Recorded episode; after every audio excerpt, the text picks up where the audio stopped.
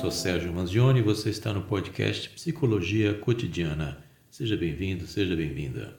Bom dia, Sérgio. Seja bem-vindo. Bom dia, Camila. Bom dia aos ouvintes. O tema de hoje é um tema importante de se falar, por, até porque a gente está em outubro, que é o mês, né, em alusão ao mês das crianças, dia 12 de outubro, dia de Nossa Senhora Aparecida e dia das crianças. A gente começa perguntando ao Sérgio, né, para você que é pai, que é mãe, que é educador, como cuidar da saúde mental das nossas crianças. O bem-estar emocional das crianças é tão importante quanto a sua saúde física.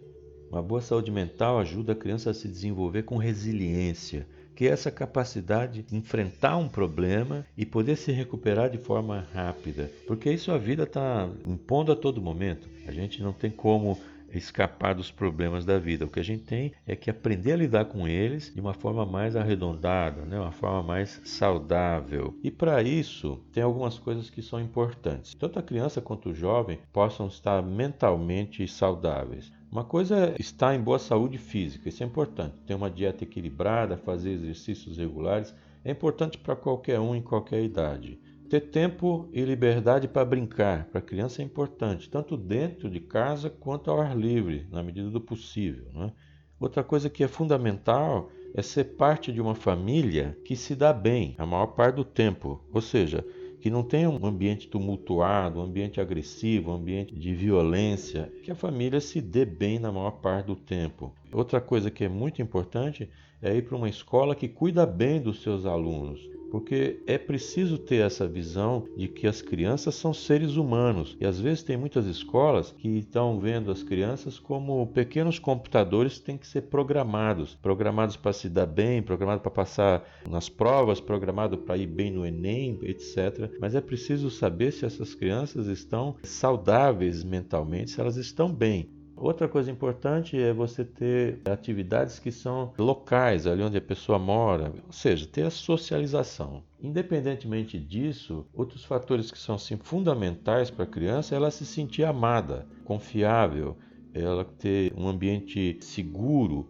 ela ser compreendida, ou seja, ela ter esse sentimento de pertencimento, que ela pertence a uma família, que ela pertence a um lugar, que ela é um indivíduo que é importante para os outros e que pode participar sim das atividades e que pode ter uma importância grande. Então, essas crianças que são otimistas e aprendem a resolver seus problemas na medida do, do possível e da sua autonomia, elas vão se transformar em adultos aí que vão ter muito menos problemas do que crianças que estão problemáticas e que depois se desenvolvem em adultos com problemas. Então, a maioria das crianças cresce assim mentalmente saudável mas hoje tem pesquisas que estão sugerindo que tem muito mais crianças e jovens com problemas de saúde mental hoje do que tinha 30 anos atrás. Então a gente precisa prestar atenção nas pressões que são feitas com as crianças, excesso de atividades. Tem criança aí que tem uma agenda que é impressionante, tem agenda mais complicada do que executivos de empresa, né? Tem uma agenda que é de manhã isso, escola tarde, depois tem inglês, é não sei o que, é bem complicado e é preciso ter espaço, né? As pessoas precisam. Me permita. É... Claro. Essa agenda termina fazendo com que a criança perca a fantasia da infância, né? É muito minha opinião como mãe, assim, porque a infância tem essa coisa, né? De ser mais leve, de não ter tanto compromisso. Quando você designa que o menino tem mil coisas para fazer, será que aquilo para ele tudo é prazeroso? Eu acho que essa preparação para a vida adulta é do filho, quer dizer, fica parece que é uma coisa assim fundamental. Tem que fazer balé, tem que fazer jiu-jitsu, tem que fazer inglês, tem que fazer aula de escultura, tem que não sobra nem tempo para terapia. Mas o, o que acontece é que é um exagero em cima da criança, muita pressão em cima. E isso vai resultar problema, porque as pessoas são diferentes. Outra coisa que acontece muito é a projeção que os pais fazem em cima das crianças. Então, os pais projetam aquilo que gostariam de tecido em cima das crianças e acaba sendo uma coisa muito forte. Então, a coisa mais importante para a criança é brincar, porque através da brincadeira, brincadeira não é game sozinho olhando para a tela, não. É brincadeira que socializa, brincadeira que a criança aprende a ser protagonista, aprende a, a ser coadjuvante. Um dia ela é o ator principal daquela historinha das crianças ali, outra vez ela só acompanha, como antigamente a gente brincava de uma forma até ingênua, né, de bandido, de mocinho. Então um dia uma criança era, era polícia, outro dia era o bandido, e era uma coisa assim saudável porque você aprendia também e aprende através das brincadeiras a perder, aprende a se frustrar, aprende a não ser o primeiro, aprende a lidar com situações que são adversas. É um grande teatro é uma preparação para a vida adulta a brincadeira. Então isso também está sendo tolhido. Isso é importantíssimo. Então a saúde mental depende muito mais hoje de menos, né? Hoje o menos é mais. Se pudesse tirar todas essas atividades, deixar a criança solta, livre e feliz, podem se criar adultos muito mais saudáveis. A gente vê isso nas gerações passadas, entendeu? Que não tinha nada disso. Com adultos mais tranquilos. Muito mais tranquilos. Quais são os principais problemas de saúde mental que afetam o desenvolvimento infantil, né? Quando tem esse descuido de tudo que você trouxe aí, quais são as, os principais problemas que acometem crianças? Quando aparecem algumas mudanças na vida, como por exemplo, mudar de casa,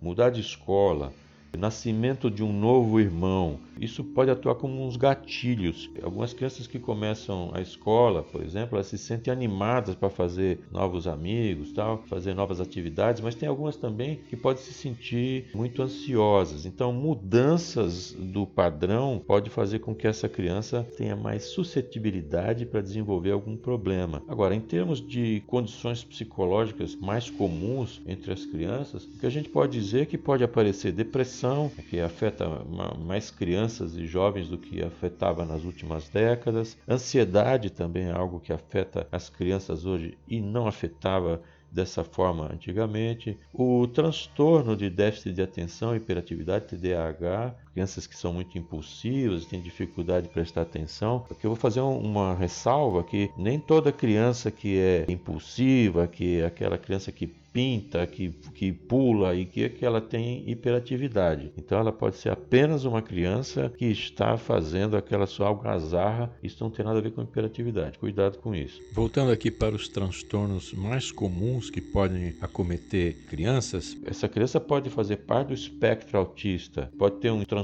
de estresse pós-traumático, pode ser abuso sexual, abuso físico, ou então ter testemunhado alguma coisa muito assustadora traumatizante, vítima de violência, de bullying grave, pode ter sobrevivido a um desastre. Então, essas coisas podem ser muito marcantes na questão da saúde mental infantil. E isso é importante porque pode levar até automutilação, crianças se cortando, um problema muito mais comum entre jovens mas que também começou a aparecer em crianças. O que é importante aqui ressaltar é que a criança não é um adulto em miniatura, ela tem outro padrão de encarar o mundo, é diferente. Às vezes o adulto acha que ele está enfrentando uma situação difícil que a criança também vai enfrentar aquilo da mesma forma. É preciso que a gente trate crianças como crianças. Exatamente, né? Criança é criança e tudo tem seu tempo.